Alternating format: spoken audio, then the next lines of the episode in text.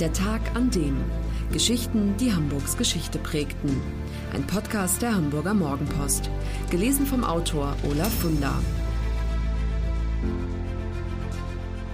Der 3. Juli 1906. Der Tag, an dem Hamburgs Wahrzeichen in Flammen stand. Es ist ein Unglück, das weltweit für Aufsehen sorgt. Menschen müssen hilflos zusehen, wie ihr geliebtes Wahrzeichen in Schutt und Asche versinkt. Viele weinen vor Entsetzen, als am 3. Juli 1906 die Michaeliskirche bis auf die Grundmauer niederbrennt. Der Michel, nur noch ein Trümmerhaufen. Der 3. Juli ist ein Tag wie aus dem Bilderbuch. Es ist sommerlich und beinahe windstill. Die ganze Stadt ist festlich geschmückt, denn der Stapellauf des Dampfers König Friedrich August steht an und als Taufpate wird der sächsische Monarch in Hamburg erwartet. Ungewöhnlich viele Menschen befinden sich an diesem Tag im und am Turm der berühmtesten Hamburger Kirche. Da hantiert zum Beispiel ein Uhrmacher am Räderwerk der Uhr. Gleichzeitig sind Dachdecker damit beschäftigt, das Kupferdach auszubessern. Mit einer Benzinlötlampe weichen sie dazu das alte Kupfer auf.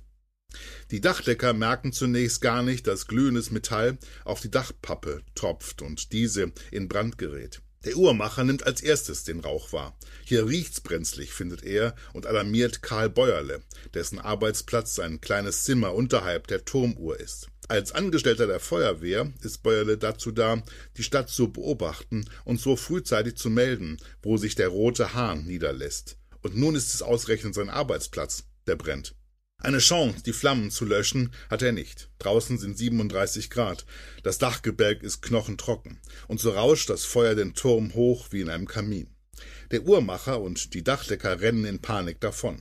Bäuerle bleibt nur noch eins. Er stürzt zu seinem Maschinentelegraphen und hämmert auf die Tasten. Hier im Turm Großfeuer. Als er danach selbst die Flucht ergreifen will, haben ihm die Flammen schon den Weg abgeschnitten. Exakt um 1422 erreicht Bäuerles Morsespruch Branddirektor Adolf Westphalen. Der kann erst nicht glauben, was ihm der Türmer da meldet. Hat der Kerl einen Sonnenstich? Wenige Minuten später sind alle verfügbaren Löschzüge auf dem Weg zum Michel. Als erstes kommen Zug 2 von der Admiralitätsstraße und Zug 3 von der Glacis-Chaussee, beide Neustadt, am Brandort an. Die Feuerwehrleute stürmen in den Turm, aus dem oben schon dicker schwarzer Rauch quillt. Brennendes Holz und geschmolzenes Metall stürzen herab. Der Klöppel der Turmglocke fällt krachend bis in den Turmeingang. Mit knapper Not entkommen die Feuerwehrmänner dem Tod. Es hat keinen Sinn, sie ziehen sich zurück. Inzwischen hat sich im weiten Bogen um den Brandort eine riesige Menschenmenge versammelt. Kinder und Erwachsene verfolgen still und mit ungläubigem Blick, wie Hamburgs Wahrzeichen untergeht. Gegen 14.45 Uhr stürzen die Zeiger der Uhr hinunter. Um 15.07 Uhr knickt der Turm seitlich weg und fällt auf die Häuser an der englischen Planke. Ein Heizer, der gerade in einem Keller arbeitet, wird von Trümmerteilen verschüttet und stirbt. Funken fliegen, und schon bald brennt es in der Mühlenstraße, am Scharmarkt und am Kreienkamp. Zwölf Häuser werden total zerstört, etliche beschädigt. Zwar wird vom Hafen aus eine 550 Meter lange Schlauchleitung bis hoch zum Michel gelegt, aber selbst das kann nicht verhindern, dass gegen 16 Uhr auch das Kirchenschiff in sich zusammenstürzt. Nach 1750, damals schlug ein Blitz ein, wird der Michel damit zum zweiten Mal ein Raub der Flammen. Sechs Jahre dauert es, bis der Wiederaufbau nach den alten Plänen abgeschlossen ist. Zur Einweihung am 19. Oktober 1912 kommt sogar Kaiser Wilhelm II. Die Bürger sind glücklich, denn der neue Michel ist genauso schön wie der alte.